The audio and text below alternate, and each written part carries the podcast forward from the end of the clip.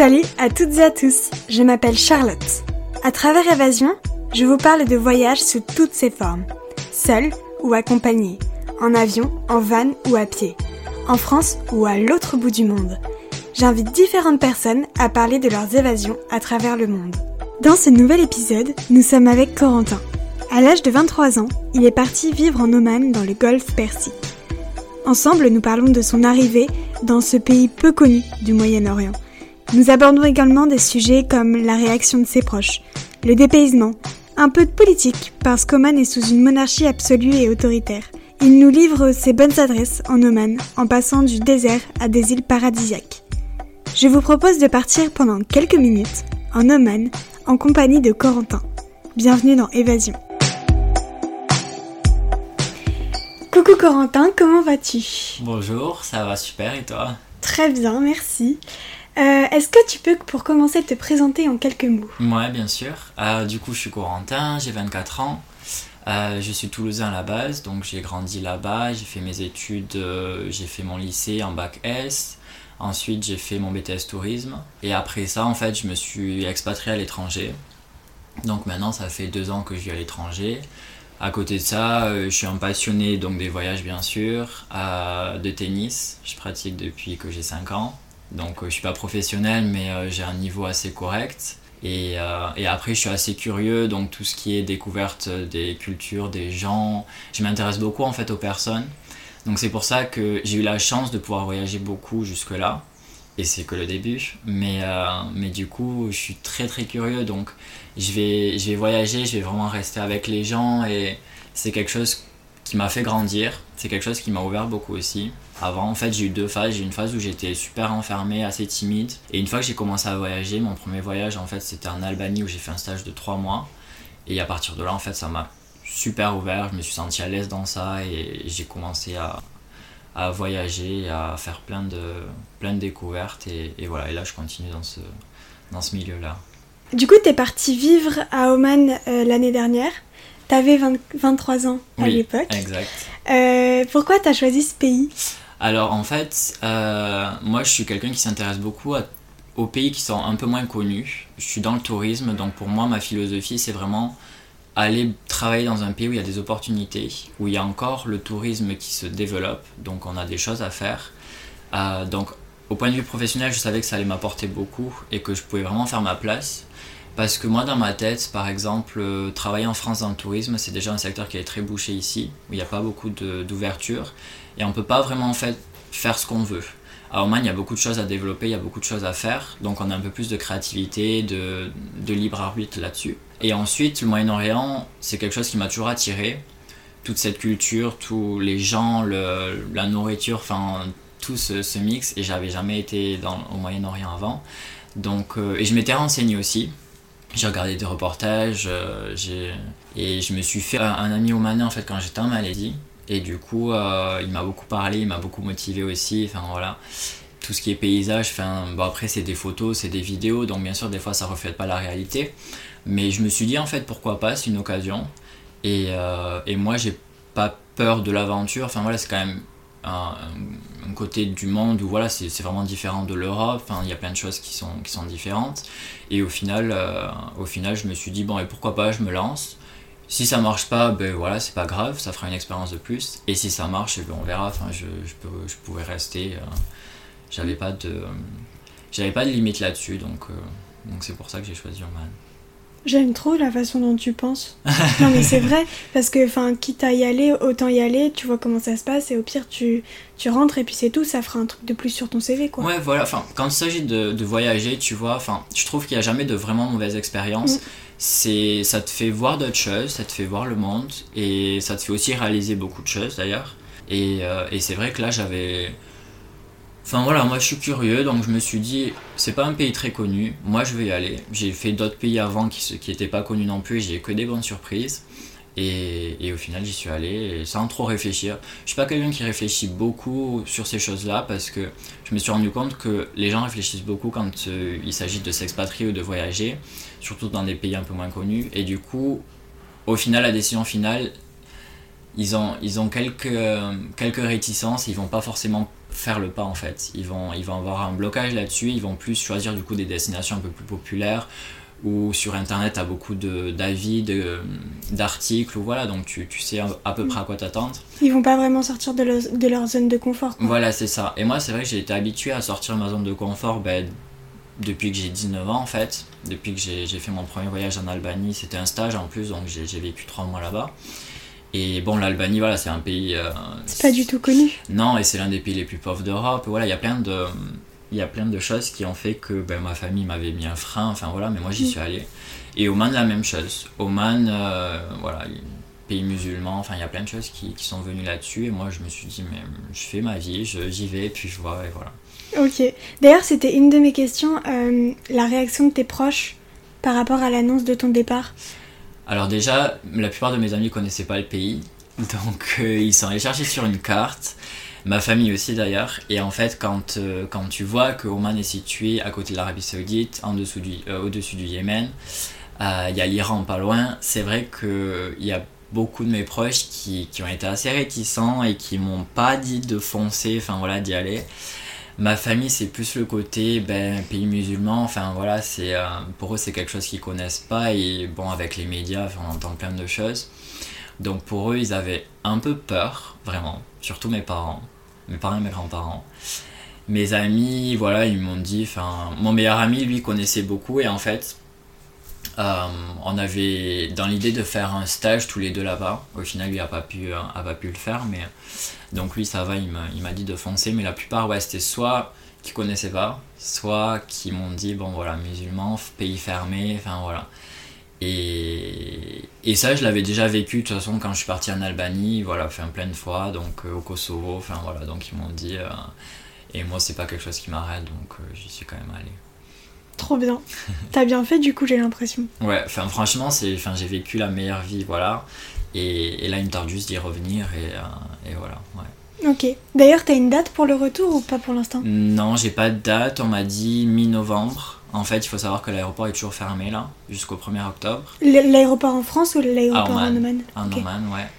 Euh, l'aéroport de Mascate est fermé et en fait, à partir du moment où ils vont l'ouvrir, il y aura une, une quatorzaine. Euh, donc, oh, ça veut dire aucun touriste viendra parce que voilà, ils ne vont pas venir pour rester enfermés dans un hôtel. Donc, pour nous, dans le tourisme, euh, on n'aura pas de business jusque, au moins jusqu'en décembre. Hmm. Donc, il faut voir comment ça évolue. Ça change tout le temps en fait, les règles, voilà. Pour l'instant, c'est mi-novembre et on verra par la suite. Mais, euh, mais moi, j'attends ça. Enfin, dès qu'ils me disent c'est bon, je, je fais mes valises et je pars. quoi. D'accord. Oui, du coup, c'est un pays qui t'intéressait surtout pour son tourisme et son dépaysement Ou, euh, ou c'était. Enfin, t'es parti vraiment pour euh, bah, des raisons plus personnelles? Non, c'était vraiment déjà le niveau professionnel. Mmh. C'était vraiment quelque chose qui m'attirait parce que. En fait, je me suis très vite rendu compte que Oman, euh, quand tu es quelqu'un qui parle français et anglais, c'est un pays ultra attractif parce qu'il y a très peu d'expatriés français. Et en fait, tu peux faire ta place. Tu peux, là où en France, tu galérais à monter les échelons, à, voilà, sans parler vraiment enfin, de salaire ou quoi que ce soit, mais même les conditions de travail, euh, c'est un pays où je savais que, que j'allais kiffer au niveau de l'expérience professionnelle. Et euh, personnel, pas du tout, parce que, ben, hormis mon pote euh, au Mané que je me suis fait en Malaisie, après, je ne connaissais absolument personne et rien. Et, euh, donc voilà, en fait, quand j'ai fait des entretiens pour, pour trouver ce travail, je me suis vite rendu compte ouais, que, que je pouvais vraiment faire quelque chose là-bas, ma place. Parce que je suis quelqu'un qui ne suis pas patient du tout. Et donc j'ai envie de monter très vite et de voilà, faire, un, faire un bout de chemin et que ça soit assez croissant quoi mon, mon évolution donc euh, donc c'était vraiment pur professionnel. Et après bon je t'avoue que voilà le, fait que j'ai vu des images des, des, photos des vidéos les paysages enfin, je me suis dit enfin désert euh, montagne la mer enfin je me suis dit ok bon je pense que je vais kiffer ma vie d'expat donc euh, donc voilà c'est pour ça. Ok. Et du coup c'était ta première fois en Oman? Ouais première fois en Oman au Moyen-Orient D'accord, ah oui, ok. Donc j'avais pas vraiment d'idée en fait. Je... Parce que quand il s'agit du Moyen-Orient, c'est très vaste. C'est, tous les pays sont vraiment différents les uns des autres et euh, t'as pas forcément de, bonnes images enfin, voilà, par rapport à ce qui se dit. Et donc je j'étais jamais allé à Oman et après j'en avais pas mal entendu parler comparé à beaucoup de gens parce que je me suis intéressé. Mais Moyen-Orient et Oman, j'avais jamais été avant, non. D'accord.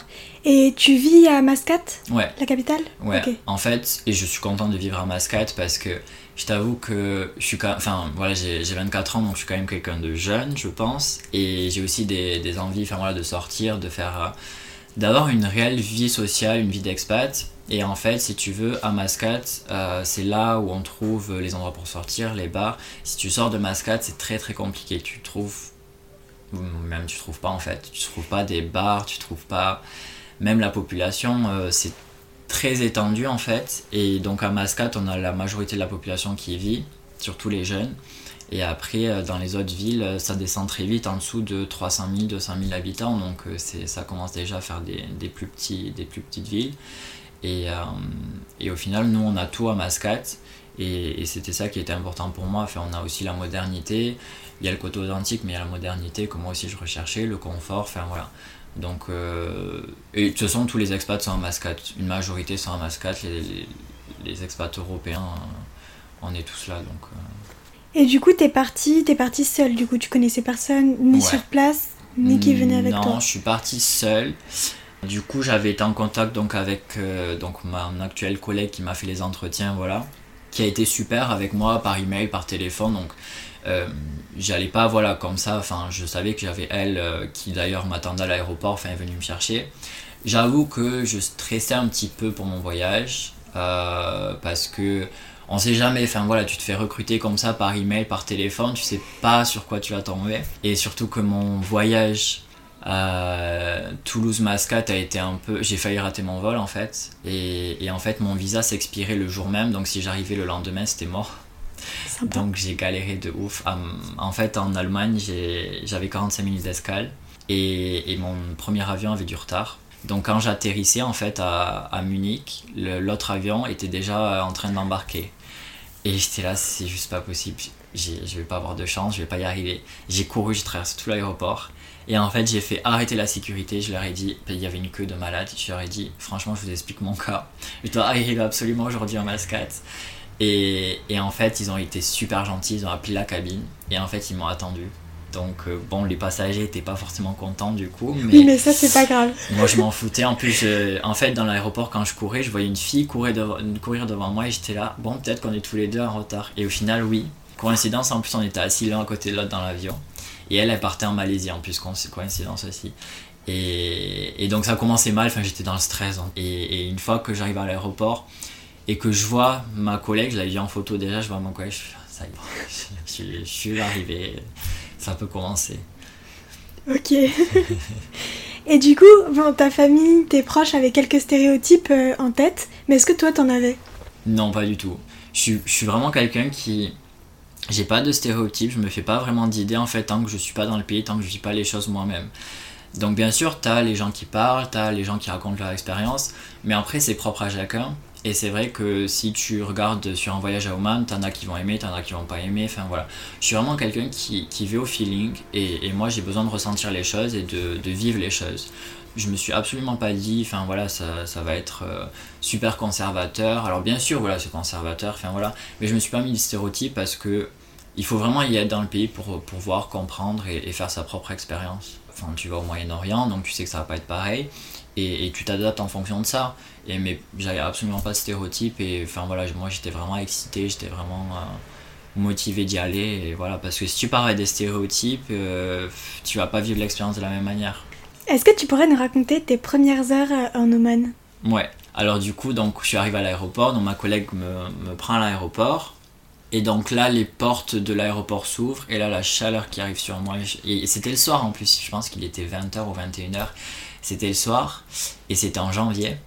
Donc du coup, je, je, euh, je venais de France où du coup, ben, c'était le plein hiver. Et c'est début janvier. Et du coup, là, j'arrive, la chaleur. Alors, il faisait pas 50 degrés, on est d'accord, hein, c'était l'hiver là-bas aussi. Mais il faisait bien 27 degrés. Et donc, j'étais là. Ok, et en plus j'avais tout le stress, tout. Bon, bref, j'arrive, je transpirais de partout. Donc elle me récupère, euh, et donc là en fait je sors euh, des portes, et là donc t'as tous les taxis, euh, et en fait je vois tous les Omanais en fait avec leur tenue traditionnelle, enfin, et du coup là je me suis dit ok ça y est j'y suis. Genre quand tu vas dans beaucoup de pays, bon voilà les gens s'habillent comme en Europe, enfin voilà, mais là pas du tout, ils sont tous en tenue traditionnelle. Donc je me suis dit ok super, genre dépaysement total. Donc ma collègue en fait m'emmène directement au supermarché pour faire des courses.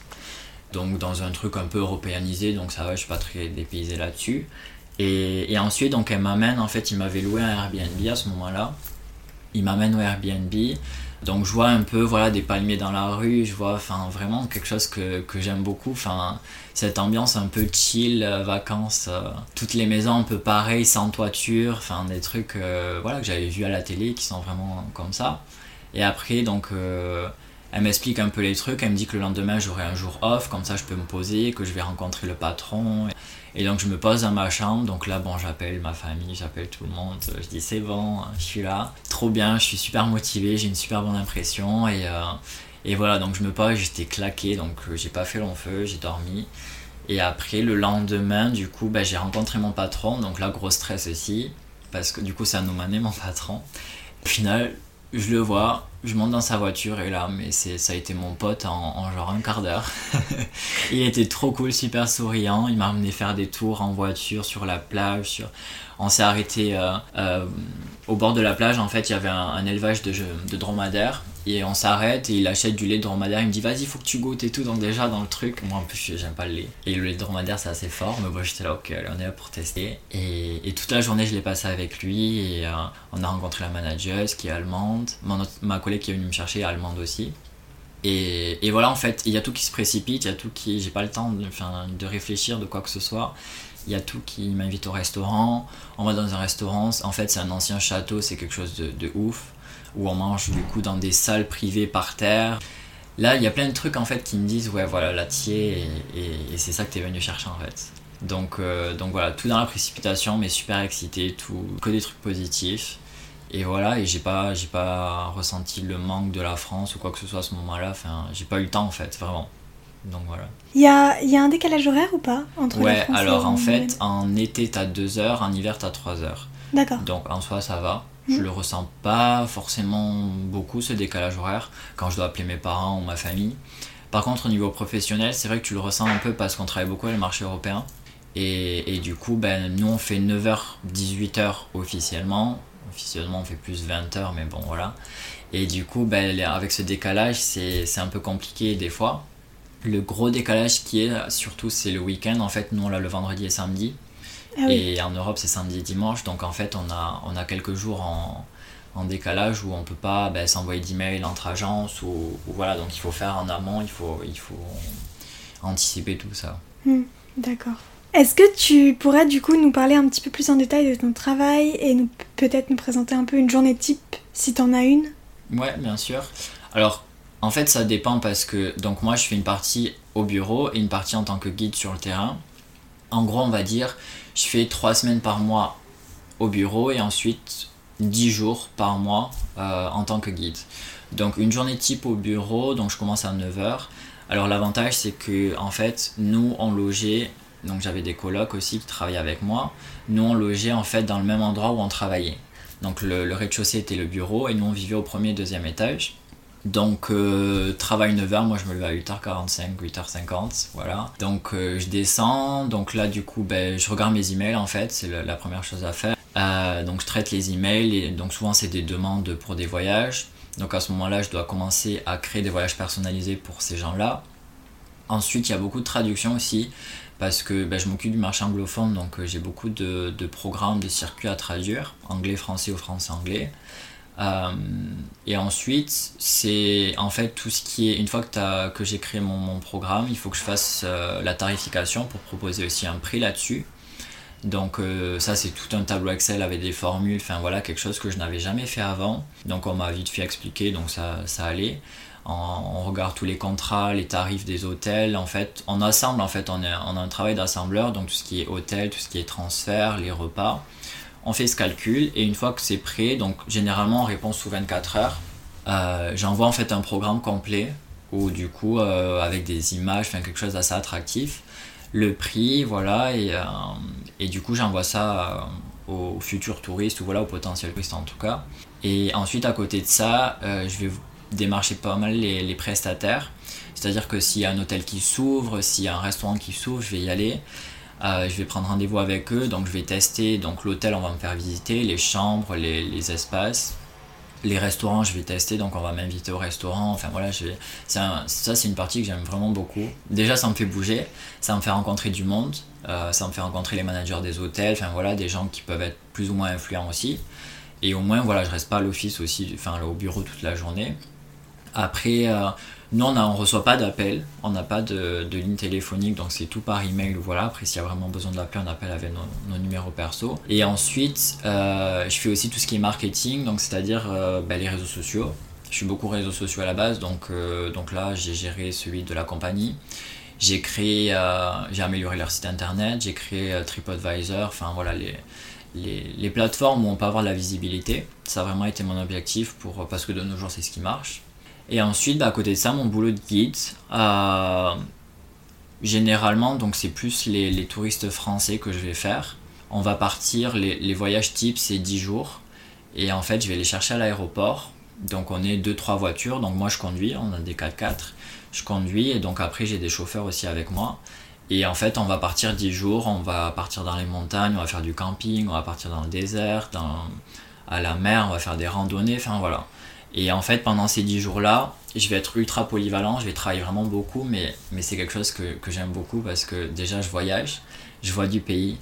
Et, et quand avec les, les, touristes, ça se passe bien, parce que ben, des fois, tu as des, des casse-couilles pour être euh, poli, mais sinon, la plupart du temps, ça se passe super bien.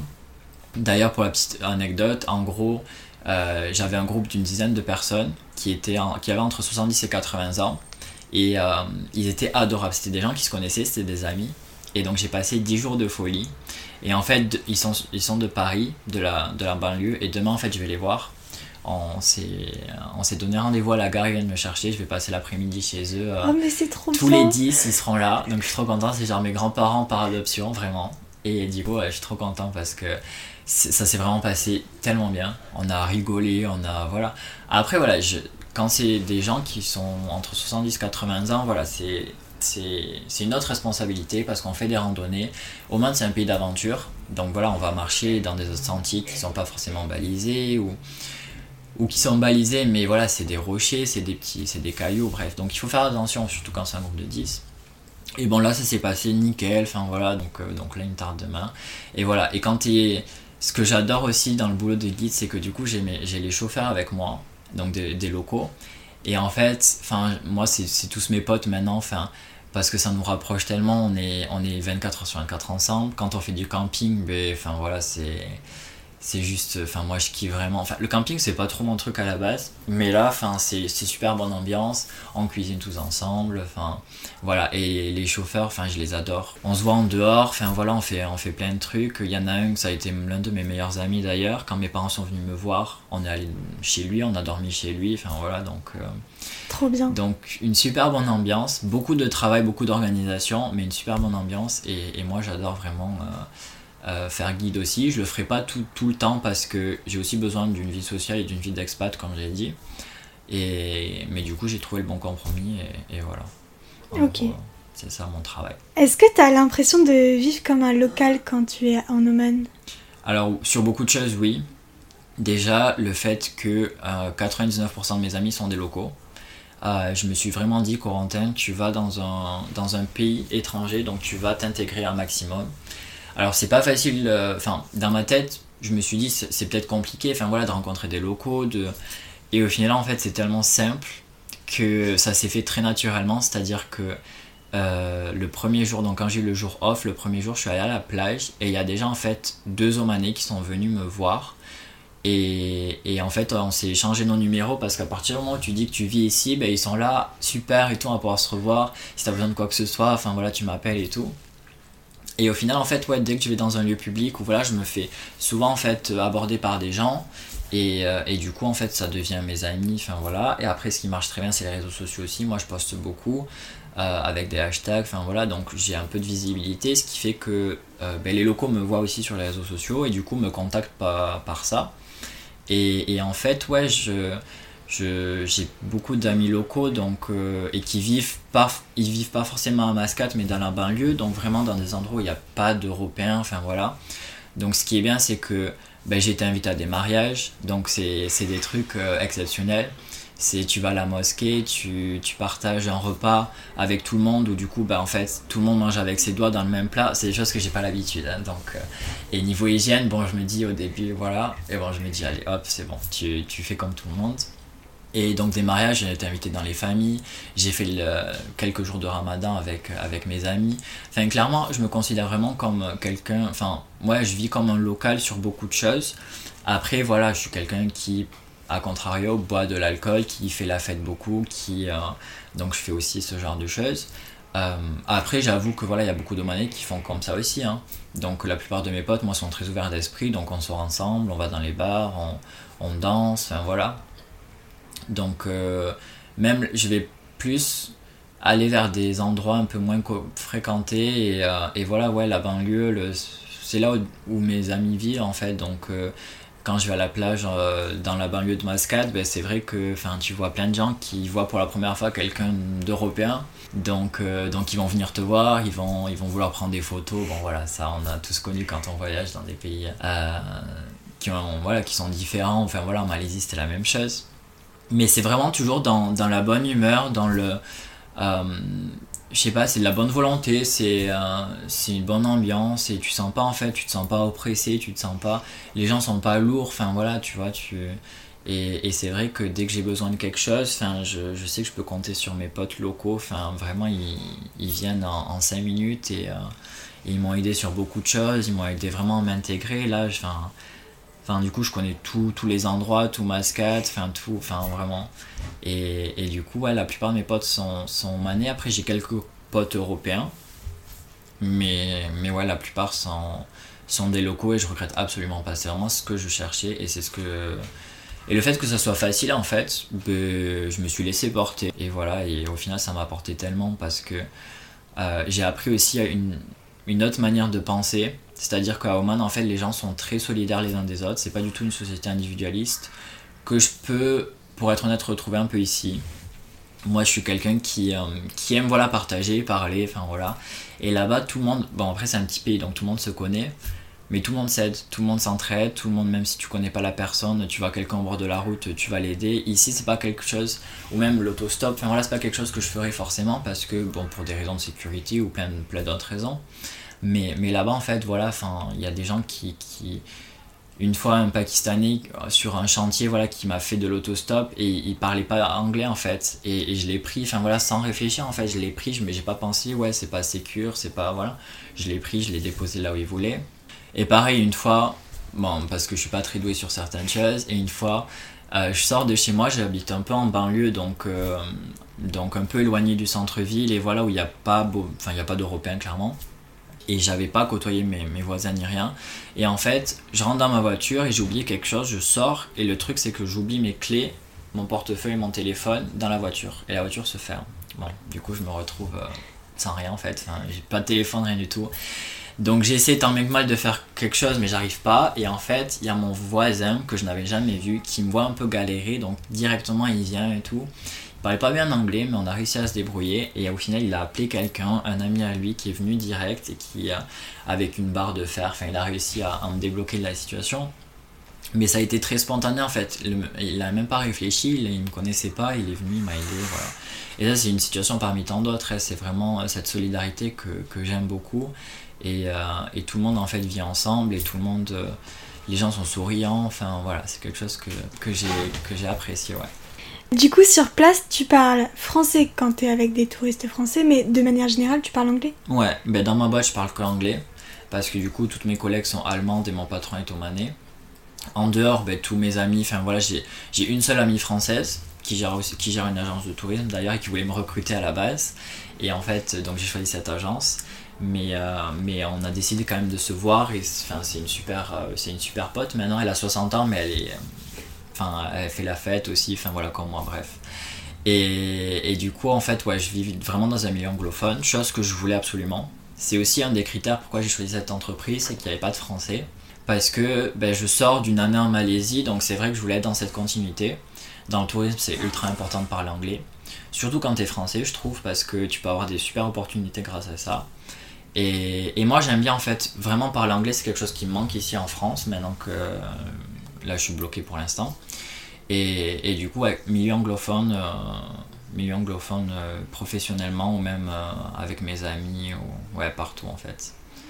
Parce que je t'avoue que bon, l'arabe, c'est pas ce que je parle le mieux, voire pas du tout. Enfin, je connais quelques mots.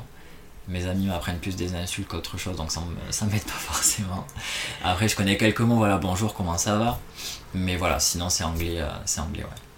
Et euh, du coup, on va parler deux petites secondes du Covid. Ouais. Euh, T'es rentré en France dès l'annonce euh, de la fermeture des frontières.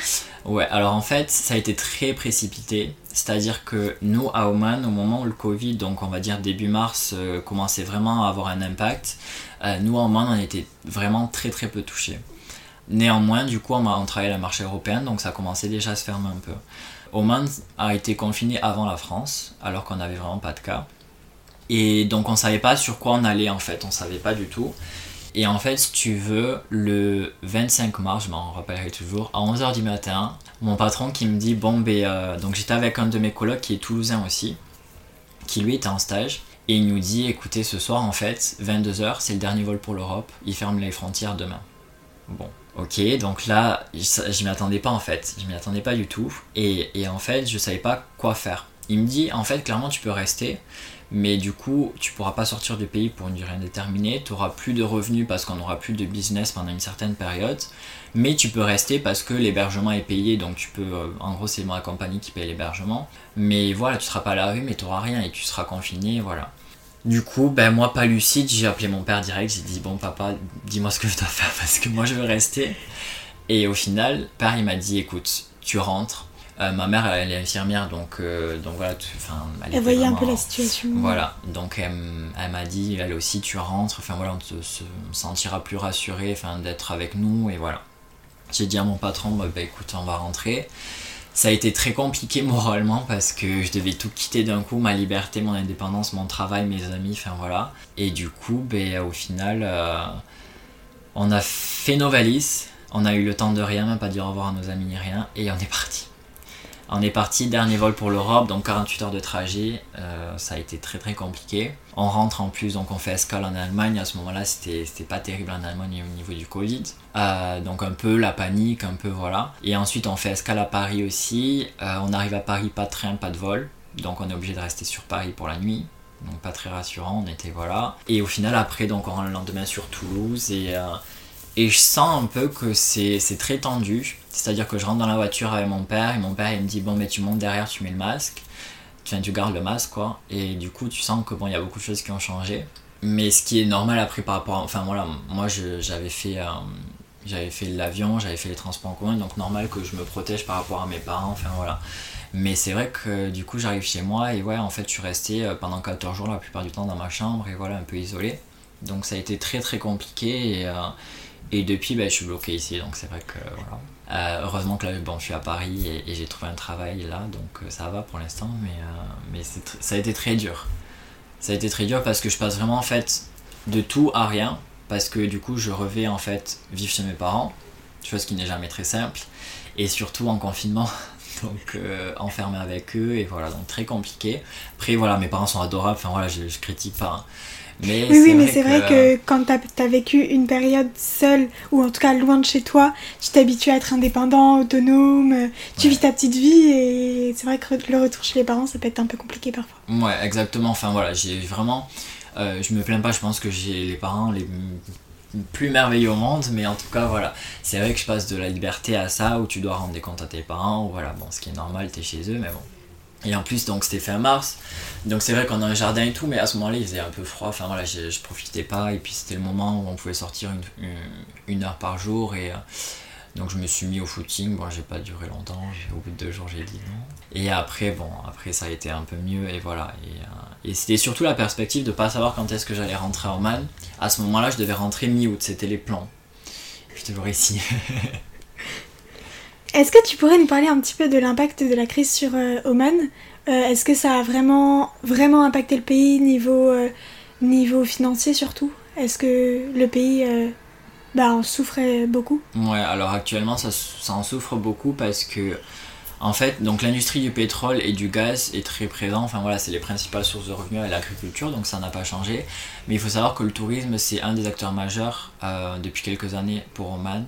Et en fait, entre guillemets, l'avantage c'est que Oman, la saison touristique est de octobre à fin mars. Après, il fait vraiment trop chaud, donc il n'y a pas de touristes. Donc c'est vrai qu'on a été assez épargné pendant l'été, mais la saison s'est écourtée un peu plus vite. Et là, en fait, le fait que la saison ne se relance pas, euh, on a beaucoup d'hôtels, d'infrastructures qui ont fermé définitivement. Et en fait, ça impacte tout le pays en fait derrière parce que le tourisme, c'est une, une, des sources principales de revenus aussi pour le pays. Et en fait, ce qui a le plus.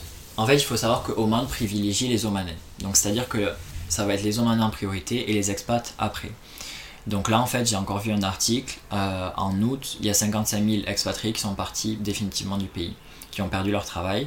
Et en fait, à Oman, quand tu perds ton travail, donc c'est avec ton visa, tu peux, tu peux plus rester dans le pays. Sans travail, tu restes pas dans le pays. Alors, je n'ai pas les chiffres depuis le début du Covid, combien d'expats sont partis mais je pense, enfin, c'est un, chiffre énorme. Donc en fait, le fait qu'ils aient perdu tous ces expats-là, déjà, c'est une grosse perte aussi pour eux, parce que, enfin, ils ont besoin d'expats aussi pour certains secteurs, notamment le pétrole, enfin, le tourisme aussi, voilà, des gens qui parlent étranger, pas que arabe. Et, et en fait, Oman a été très, très restreint au niveau euh, confinement. Euh, une fois que ça a été déconfiné, en fait, tu avais toujours un couvre-feu. Euh, tous les quartiers étaient isolés les uns des autres. Donc en fait, l'économie a été au ralenti pendant beaucoup plus longtemps que la majorité des pays, notamment la France. Et donc ils ont, ils ont beaucoup souffert et, le souci c'est que c'est que le début. Donc euh, donc il y a beaucoup de conséquences actuelles sur même les Omanais voilà, qui perdent leur travail aussi, hein, bien sûr, il n'y a pas que les expats. Et, euh, donc, donc il faut voir comment... Ils espèrent vraiment que ça se relance très vite parce qu'ils vont pas pouvoir tenir longtemps comme ça. Et du coup, avant, avant le confinement, le, le tourisme était quand même en expansion Ouais, alors il faut savoir qu'Oman c'est une des nouvelles destinations tendance pour les marchés européens, surtout les Français. Même si beaucoup de gens ne connaissent pas ce pays, enfin la France, beaucoup de Français y vont. Alors je sais pas proportionnellement voilà par rapport à d'autres pays, enfin j'ai pas fait d'études, mais euh, à Oman on reçoit à peu près 4 millions de, de touristes par an et on a 4,6 millions d'habitants, donc proportionnellement c'est quand même quelque chose de, de très fort. C'est un petit pays en plus, voilà. Donc, euh, et en fait, chaque année, on avait 2 à 3% de, de, touristes en plus. Euh, toutes les infrastructures, euh, voilà, on a des hôtels qui se construisent de partout, des sites touristiques, voilà, qui commencent à être préservés. On a beaucoup de choses qui se mettent en place. Ils misent vraiment sur le tourisme parce que, ben voilà, Oman c'est le pays du pétrole, comme beaucoup dans le Moyen-Orient, et, et, en fait, ils savent que par la suite, ben, le tourisme prendra le relais, quoi. Donc, oui, parce qu'en ce moment, au niveau écologique, le pétrole est un peu peut-être. Euh, enfin, ça reste quand même une grosse industrie, mais ça va peut-être baisser dans les années. Ça baisse, c'est sûr. Enfin, le, réservoir baisse et, euh, et d'ici, d'ici quelques années, il y aura plus de pétrole. De toute façon, c'est quelque chose qui, qui s'épuise. Et comme le gaz aussi, donc, euh, donc ils misent là-dessus sur le tourisme. Donc il y a beaucoup d'investissements, beaucoup d'argent qui sont dépensés dans cette industrie, ce qui est bien pour nous du coup. Mais, mais c'est vrai que que ouais, Oman est de plus en plus développé.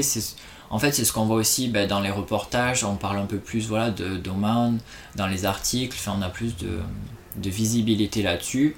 Pas comme euh, une majorité de pays touristiques, voilà, pas encore. Mais après, on veut aussi conserver une certaine, euh, une certaine mesure là-dessus parce qu'on veut pas non plus le tourisme de masse.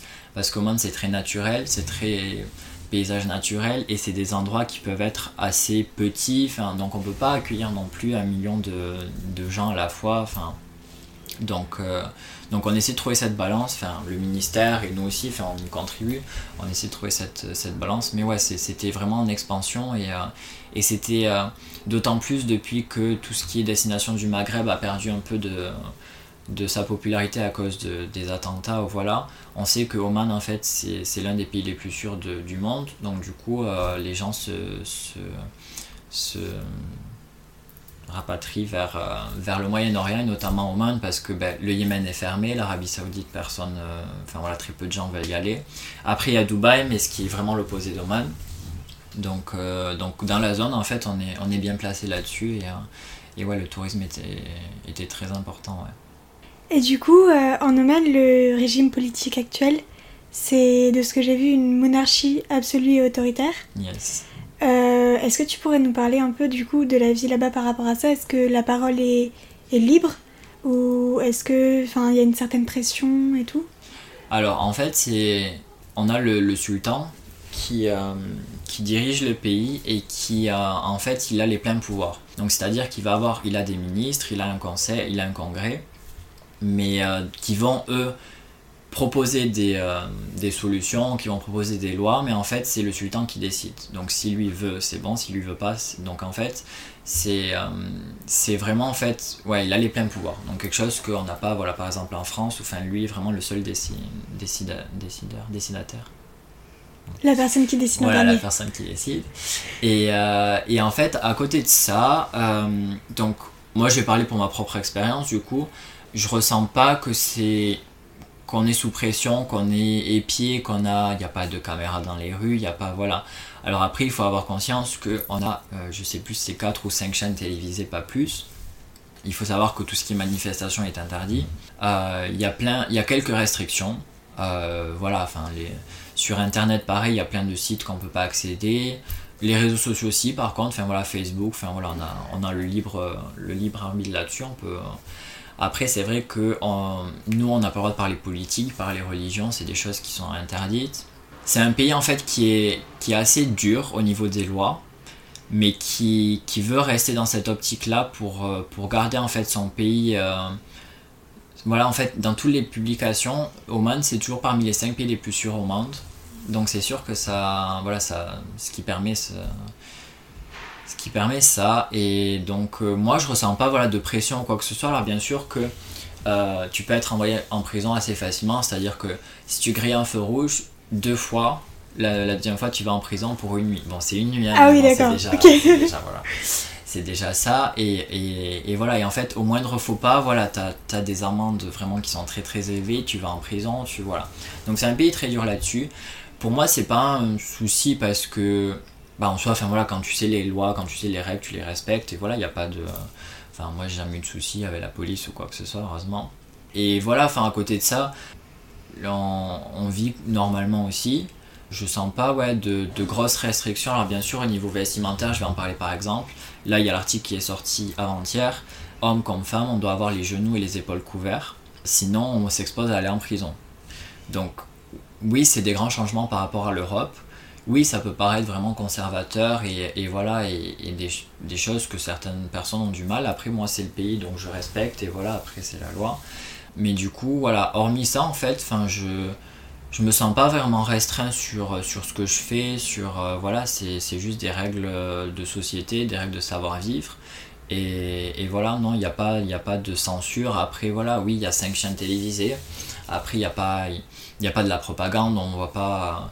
ouais, la presse, c'est pas contrôlé. Euh, non, non, la presse, c'est pas contrôlé, donc, euh, donc voilà, il y a, y a, plein de, de, de, journalistes, enfin voilà. Donc sur ça, non, y a, franchement, ça va. Y a juste, les règles sont plus strictes. Euh, c'est un pays ouais, plus strict et, et, un peu plus dur, mais, mais voilà, après, c'est pas on est libre, enfin voilà, la femme est libre à Oman, c'est vrai qu'elle conduit, elle, a la liberté d'expression, il y a des chefs d'entreprise qui sont femmes, enfin voilà.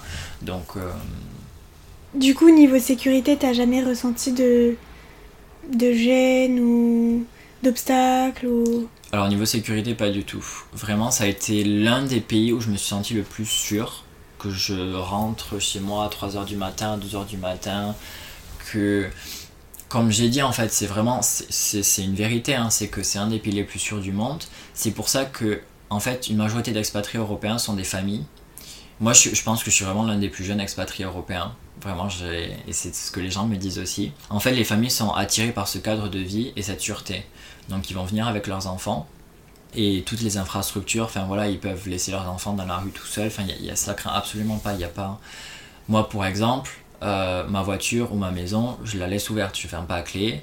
Quand je pars, quand voilà, je, enfin, personne ferme à clé en fait. Il n'y a pas ce, a pas cette pensée en fait. Personne va se dire dans sa tête, bon ben, euh, je vais essayer de cambrioler ou je vais essayer de voler.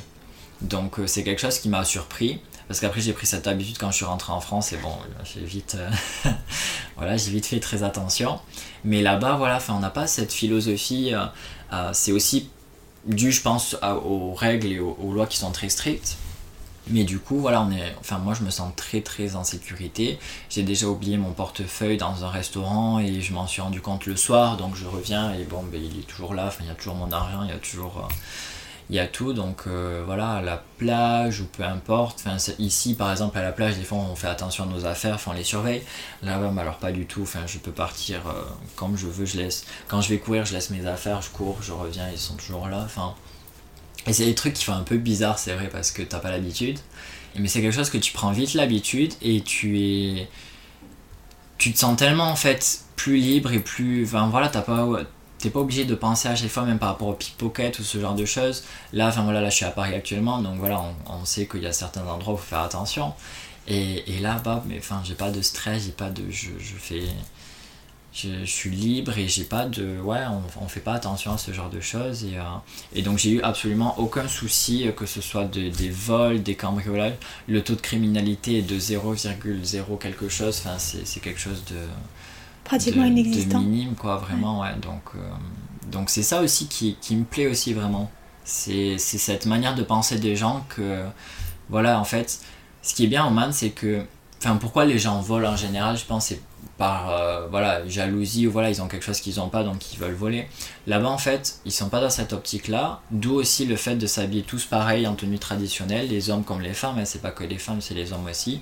On voit pas, en fait, les signes de richesse, ils sont tous habillés pareil, ils sont tous égaux. Au niveau religion, c'est pareil. Il faut savoir que Oman, c'est le seul pays où, donc c'est musulman, où euh, la majorité n'est ni sunnite ni euh, chiite, c'est ibadite. en fait, c'est un courant qui a été inventé à Oman. Et, en fait, c'est un courant qui se veut libre, qui tolère en fait les sunnites, les chiites, donc tout le monde vit en, harmonie. Il n'y a pas des mosquées comme dans les autres pays où, il y a des différences en fait. Tout le monde, voilà. Euh, à, sa branche euh, qui diffère. Donc du coup leur manière de prière est différente. Donc ils savent en fait entre eux qu'ils sont pas de la même de la même branche, mais au final ils sont enfin ils sont tous euh, ils sont tous égaux. Ils vivent tous en harmonie. Donc ça qui est ça qui est bien. Ça rejoint un peu tout ce qui est sécurité. Enfin voilà il n'y a pas de il a pas de jalousie là-dessus. Il a pas donc c'est vrai que ben, moi par exemple quand je me promène et que voilà, je suis pas en tenue traditionnelle, c'est vrai que voilà, les gens me regardent enfin, voilà, parce que je, je, suis, je suis un peu différent. quoi. Mais bon, après, c'est toujours de la bienveillance, c'est pas, pas, pas des gens qui sont. Qui vont se moquer, ils vont juste. Oui, non, pas du euh. tout. Non, non, ils vont vraiment, euh, ils vont vraiment être bienveillants, mais voilà, c'est quelque chose qu'ils n'ont pas l'habitude, surtout dans les endroits que je côtoie, enfin voilà, qui n'y a pas beaucoup d'Européens, donc, euh, donc voilà. D'accord. On va parler un petit peu de, de coup de blues. Ouais. Euh, est-ce que t'en as eu?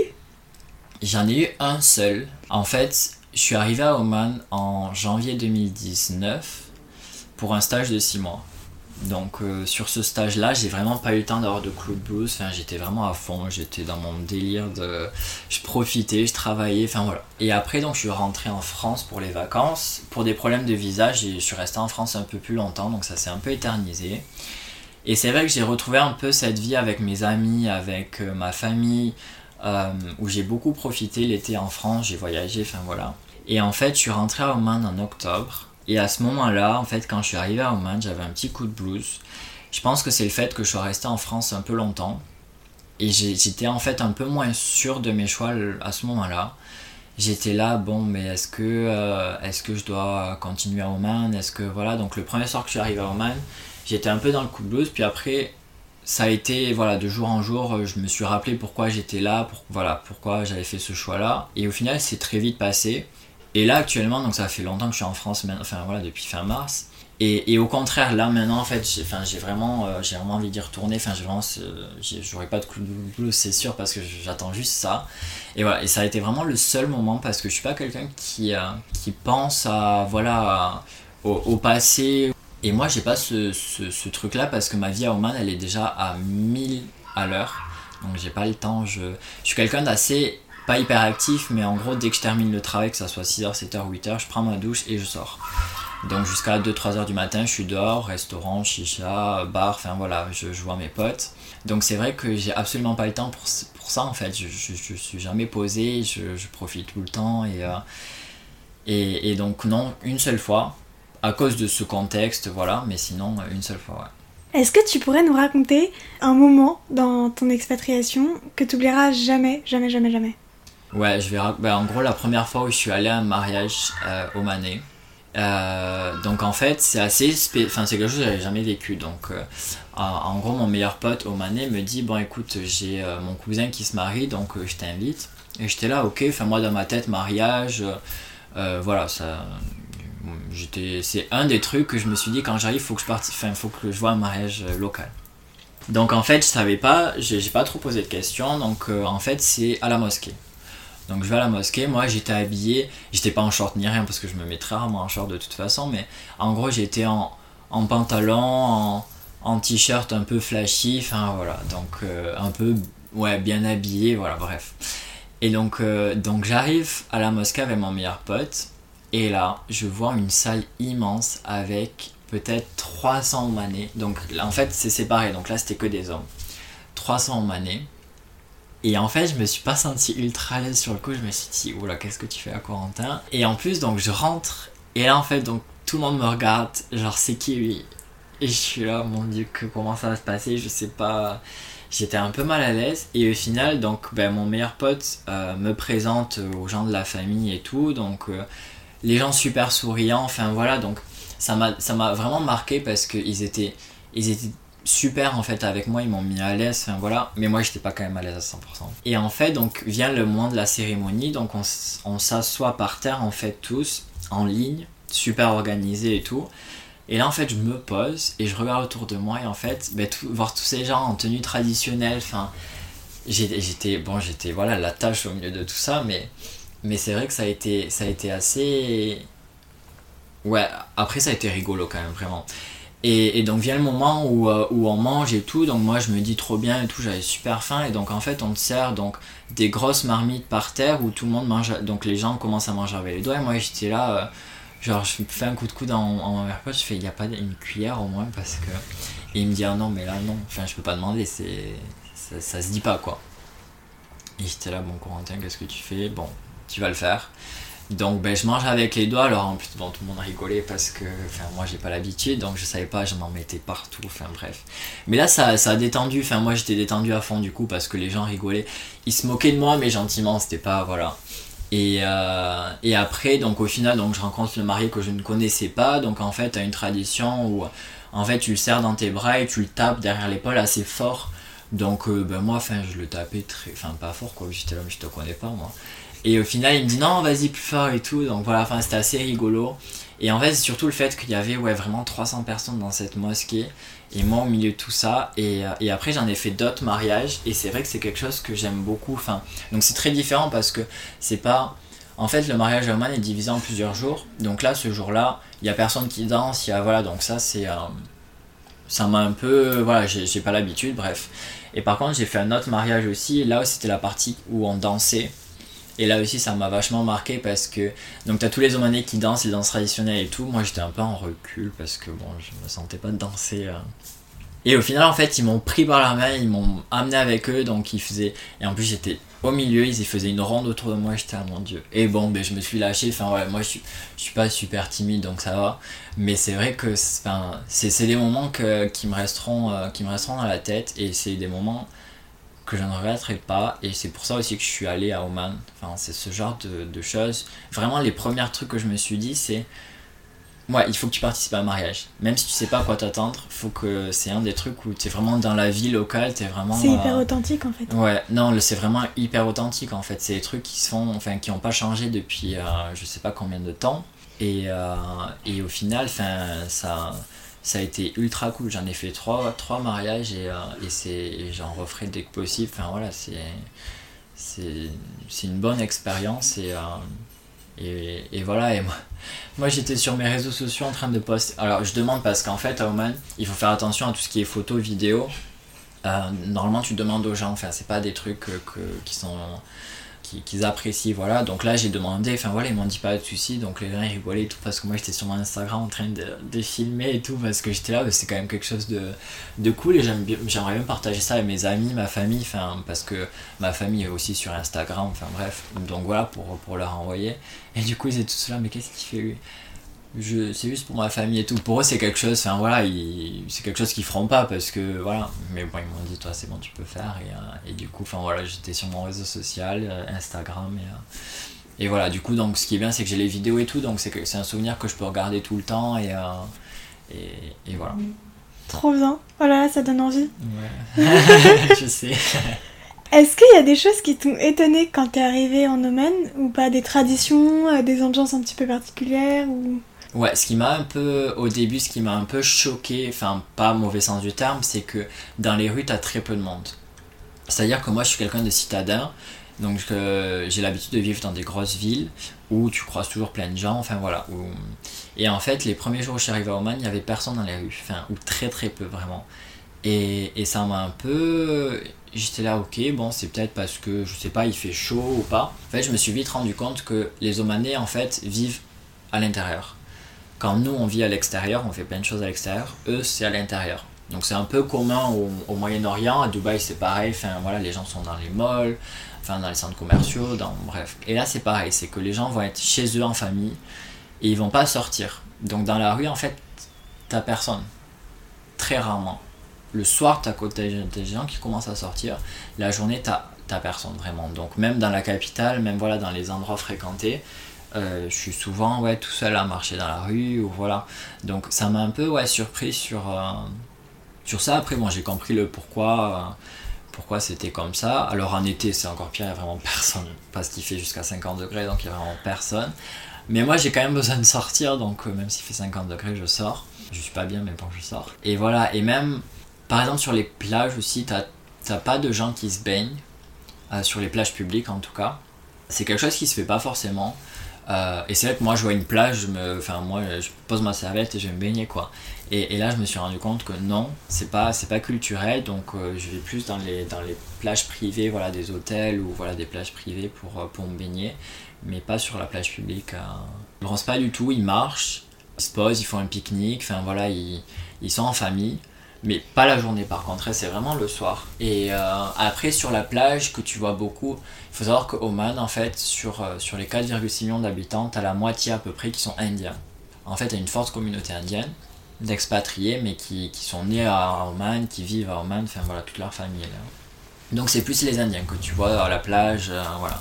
Mais les Omanais, enfin voilà, tu les verras pas, sauf le soir quand la nuit tombe, ils sortent. Donc non, ils se baignent pas du tout, ils, bronzent encore moins. Enfin voilà, tu les verras pas en maillot de bain ou euh, encore moins les femmes, hein, vraiment, mais, euh, mais les hommes non plus d'ailleurs. Ils sont hyper pudiques. Ouais, ils sont très très pudiques et, euh, et de toute façon, ils, c'est pas culturel en fait. la plupart savent pas nager. c'est pas quelque chose qui, qui ferait qui ferait naturellement quoi. Du coup, tu travailles dans le secteur du tourisme. Est-ce que tu pourrais nous donner quelques petits endroits à pas louper quand on est de passage en Oman? Ouais, alors bah déjà mon endroit préféré, moi, c'est les îles d'Amaniat. En fait, c'est, euh, j'y suis allé une fois. Euh, j'ai pas eu le temps d'y retourner malheureusement. En gros, c'est en bateau, tu fais trois quarts d'heure de route, enfin de bateau depuis Mascate. Et en fait, tu arrives sur des îles qui sont très T'as rien sur les îles, c'est vraiment très rocailleux, c'est euh, t'as pas des palmiers, t'as pas, c'est pas les îles que tu peux te faire dans les idées. Sauf que l'eau est vraiment bleu turquoise transparente, quelque chose d'incroyable. C'est vraiment comme les Maldives en fait. Et, et c'est très, c'est très apaisant, c'est très relax parce que du coup t'as pas d'hôtel, t'as pas d'infrastructure, donc c'est super chill, c'est super naturel. C'est une zone protégée en plus. J'ai un super bon souvenir d'avoir euh, nagé avec les tortues là-bas. Donc, euh, donc expérience de fou. Je regrette de ne pas avoir une GoPro pour avoir pris des vidéos. Mais je me suis retrouvé avec peut-être, je sais pas, une dizaine de tortues autour de moi. Enfin, c'était incroyable. Donc ça, c'est vraiment mon endroit préféré, que là, j'y retournerai dès que possible. Après, il y a le désert. On a trois déserts, le blanc, le, le rouge et le, le, normal, en fait, le voilà, jaune, on va dire. Et c'est vrai que le désert blanc m'a marqué parce que, en fait, c'est vraiment si tu marchais sur du sucre, et donc, euh, je connaissais pas. Déjà, le désert, je connaissais bon, au Maroc, voilà.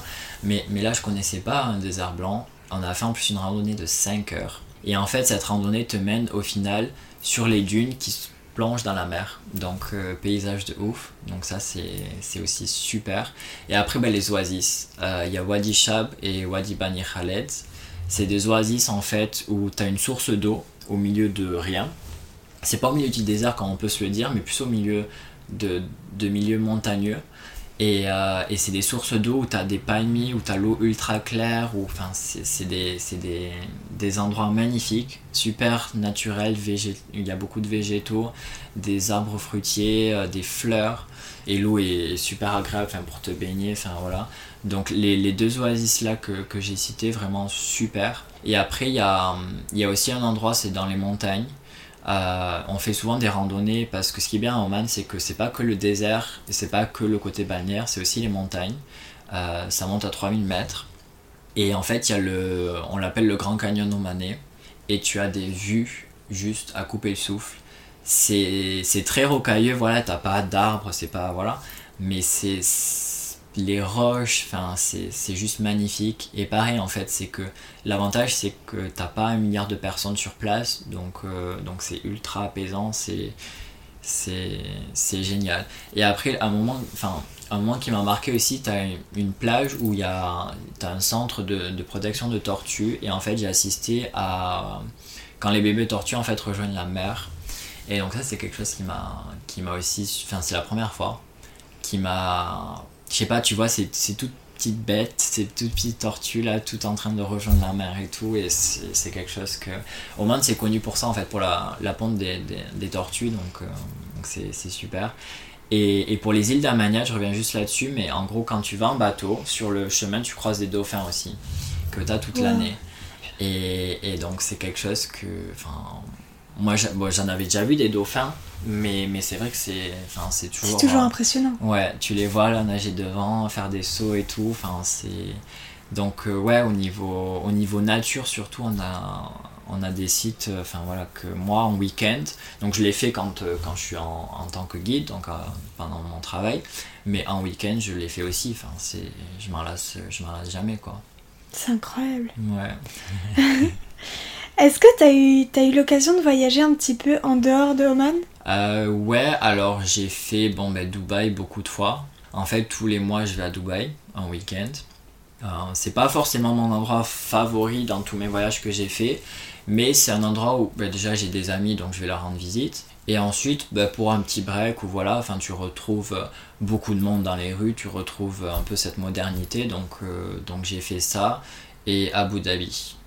Abu Dhabi qui est un petit peu. En fait, c'est Dubaï, mais un peu plus petit et un peu plus euh, chill. Et j'ai vraiment kiffé aussi. Euh, mais sinon, je suis pas allé dans d'autres pays aux alentours. Enfin, j'ai très peu de temps libre. Et, euh, et, en fait, nous, on a un mois de vacances par an payé. Et c'est le mois en fait où on rentre dans notre pays d'origine. Donc sinon, à côté de ça, on a les week-ends. Mais pas tout le temps, mais voilà. Et donc voilà, donc Dubaï ou, ou Abu Dhabi. Par contre, j'avais du coup en juin, je devais partir au Sri Lanka parce que c'est juste 4 heures de vol, c'est pas loin, c'est pas cher. Et voilà pour une semaine, mais du coup ça a été annulé euh, avec le Covid. Donc ça c'est reporté, j'irai. Euh, c'est ultra pratique en fait une fois que tu es à Oman pour aller voilà au Sri Lanka, pour aller en Inde euh, ou dans le Moyen-Orient, bref, mais ou en Iran aussi, c'était un de mes projets. Que, donc ça, ça sera quelque chose que je ferai, que je ferai par la suite. Et du coup, est-ce que tu as l'impression d'être revenu un petit Enfin, t'as l'impression d'avoir évolué grâce à ton expatriation? Ouais, bah, ça m'a beaucoup appris. Alors, déjà, je me suis expatrié avant main donc ça m'avait déjà ouvert sur beaucoup de choses. Mais, euh, mais là, en fait, c'est vraiment au niveau indépendance. C'est-à-dire que. Parce qu'avant, quand je me suis expatrié en Malaisie, bah, c'était les études, donc j'avais pas forcément de revenus, donc c'était mes parents voilà, qui, qui payaient. Mais c'est vrai que là, au Oman, ça a été vraiment l'indépendance de A à Z pour moi. C'est-à-dire que les premières fois où, je cuisine, les premières fois où je fais ma lessive, enfin voilà, c'est un peu débile, hein, mais, euh, mais c'est vraiment quelque chose où voilà, j'ai appris beaucoup euh, sur, euh, sur la vie en fait, et, et sur moi-même aussi. Et même en fait, cette indépendance, bah, à partir du moment où j'ai acheté ma propre voiture, voilà, j'ai vraiment été indépendant parce que si t'as pas de voiture, tu fais rien en man. Mais c'est vrai que au niveau de moi-même, en fait, je me suis beaucoup canalisé en, par rapport ben, au travail c'est-à-dire que je peux être assez impulsif des fois, mais, euh, mais je le garde pour moi maintenant. Enfin voilà, euh, j'ai appris à gérer, ben, quand j'ai des groupes avec moi, j'ai appris à, à, faire le médiateur aussi. Enfin voilà, avec des gens qui ont 50 euh, ans de plus que moi. Mais j'ai appris à, à, Je pense que j'ai quand même appris à être mature depuis un petit moment, voilà, mais, mais là encore plus. je, je pense que je me suis vraiment posé sur moi-même, dans ma tête. Enfin, j'ai. Ouais Je, je, sais ce que je veux, je sais où je vais, donc c'est ça, ça m'a beaucoup appris à Oman. Ça m'a aussi beaucoup ouvert en fait aux gens. Je suis, bah, avant j'étais timide, maintenant je le suis plus. Euh, au niveau de l'anglais en fait aussi, parce que j'avais peur avant de parler anglais. Enfin voilà, en Malaisie c'était un peu compliqué pour moi. Mais, mais ça là, débloque un peu, euh, oui. Oman, enfin voilà, je, je, parle anglais tout le temps, enfin ça me bloque pas. Je... Après, bon, mon niveau est mieux, est beaucoup mieux qu'en Malaisie, donc aussi ça aide. Mais, mais voilà, c'est une des, des passerelles, enfin voilà, c'est un des exemples où, où je me suis ouvert aussi là-dessus.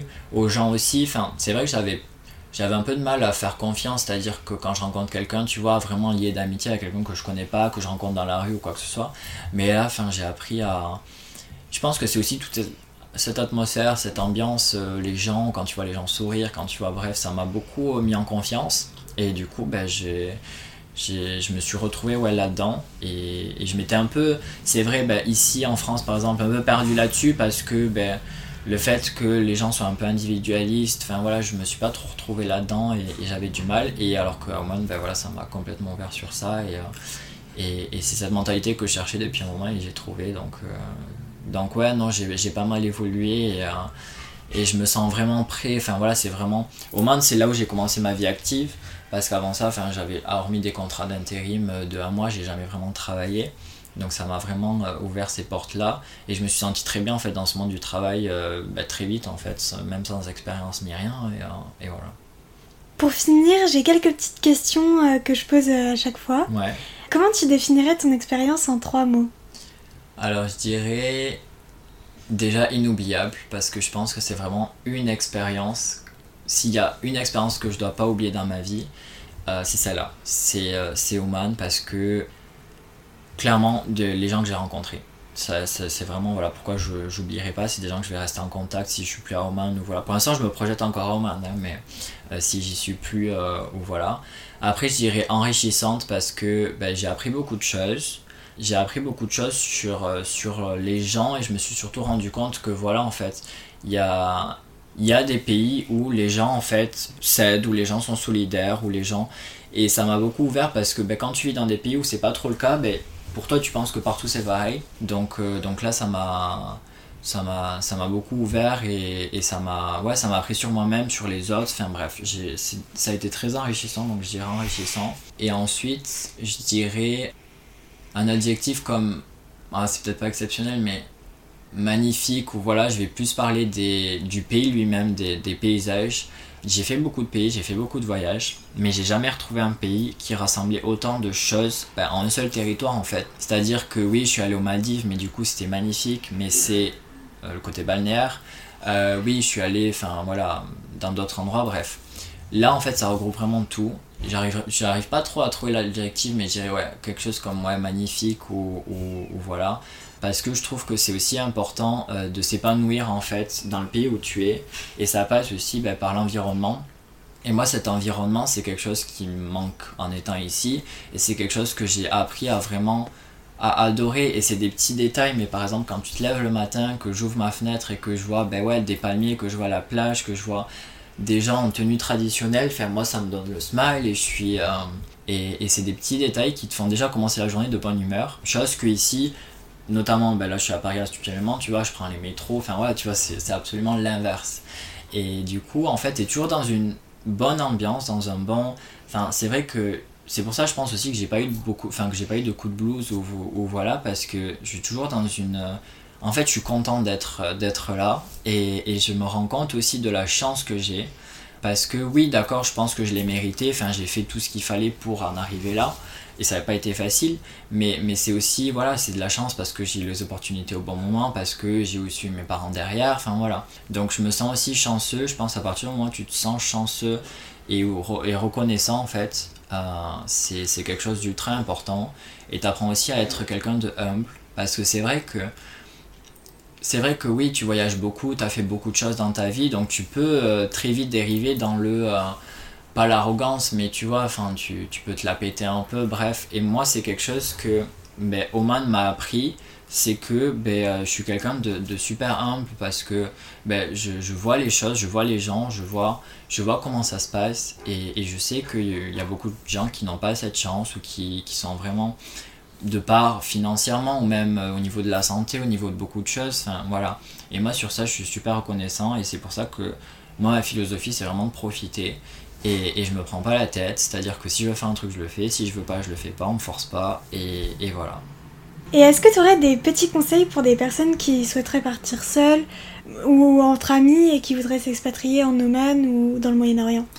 Euh, pour des gens qui veulent s'expatrier au Moyen-Orient, alors pour être honnête, c'est quelque chose de compliqué, donc je, vais vraiment être honnête là-dessus parce que pour avoir les visas, enfin tout ce qui est démarche administrative, c'est ultra compliqué. Sinon, à part ça, les conseils, ben, en soi, déjà de pas avoir d'a priori parce que je, je connais des gens qui ont eu des a priori, qui ont eu en fait du coup une opportunité au Moyen-Orient, qui sont allés déjà avec un état d'esprit assez négatif et ils ont vraiment vécu l'expérience super mal parce que tu pars dans cet état d'esprit, t'es pas.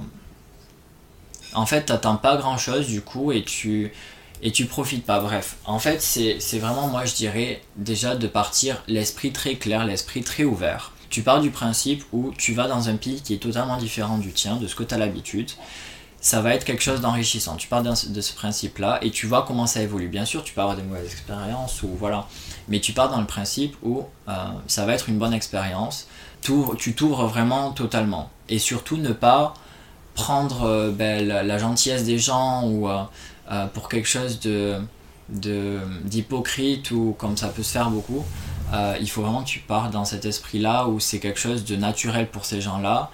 Et, en fait, à partir du moment où tu vas être ouvert et que tu, enfin, que tu viens au Moyen-Orient, que tu es quelqu'un d'ouvert, enfin, je, pense en tout cas, hein, euh, enfin, c'est ce qui m'est arrivé, c'est qu'il va t'arriver que des bonnes choses.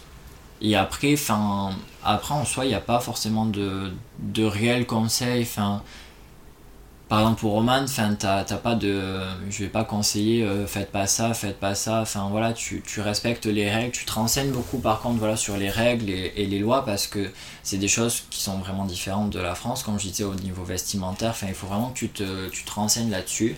Et ça c'est pour partout au Moyen-Orient. Hein mais il faut que tu, tu, tu saches dans quoi tu t'embarques aussi parce que ça, ça peut frustrer en fait si tu sais pas par exemple tu es une femme tu sais pas et tu arrives dans le pays tu te prends une amende de 500 euros parce que tu portes une jupe.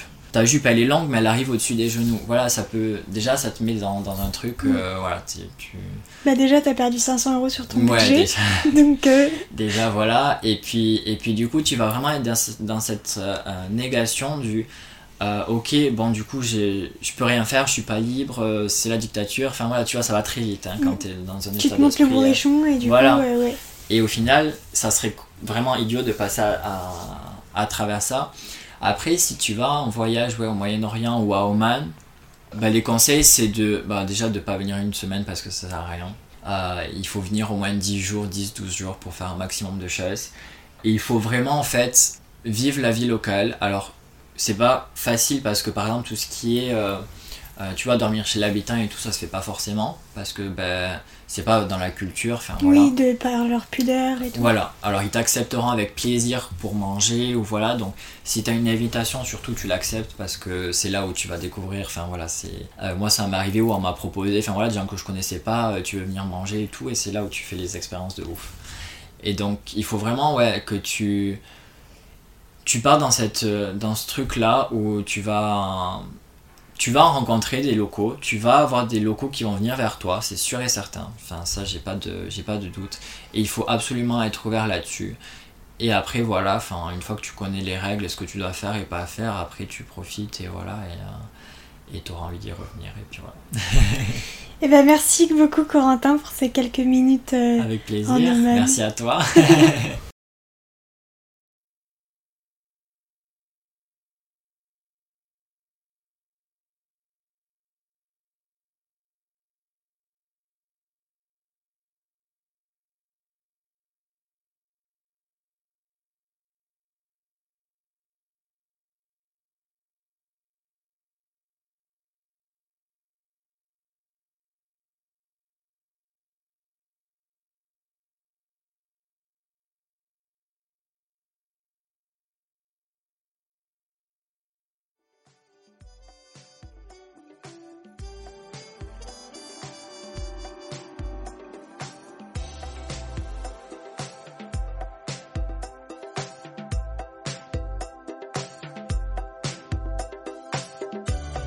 Merci du fond du cœur d'avoir écouté l'épisode en espérant qu'il vous a plu et qu'il vous a donné envie de vous évader.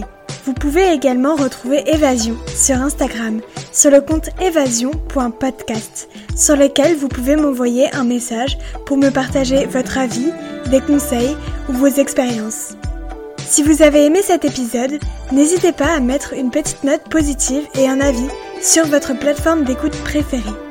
Ça ne prend que deux minutes et ça m'aide vraiment beaucoup. Sur ce, je vous dis à très vite et surtout, n'oubliez pas que comme l'a dit Olivier Folmy, voyager, c'est partir à la découverte de l'autre et le premier inconnu à découvrir, c'est vous.